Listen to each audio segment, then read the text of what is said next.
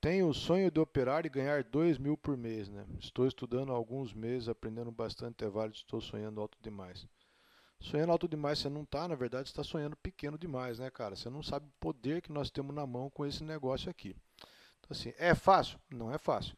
Mas é algo para apenas ganhar 2 mil por mês? Não, né? Isso é um começo, né? Isso é um começo. Aqui, na verdade, você tem que pensar em ficar multimilionário, tá? Agora, você tem que traçar um planejamento e isso é a, a, a, ao decorrer do tempo? Sim. Isso é, é melhor para quem já tem algum capital? Claro. Você pensa que o cara que vai levar um capital de mil para 100 mil, né? Ele vai ter que trabalhar um, um X tempo, né?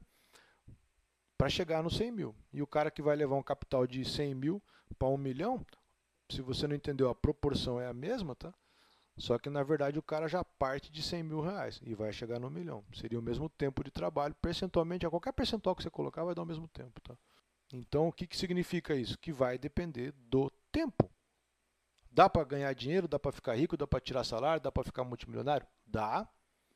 Só que tem que entender que tudo isso é para fazer sem ficar fazendo com capital próprio e ao longo do tempo.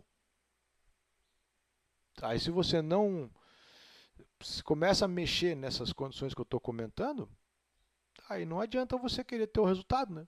Essa que é a real, né?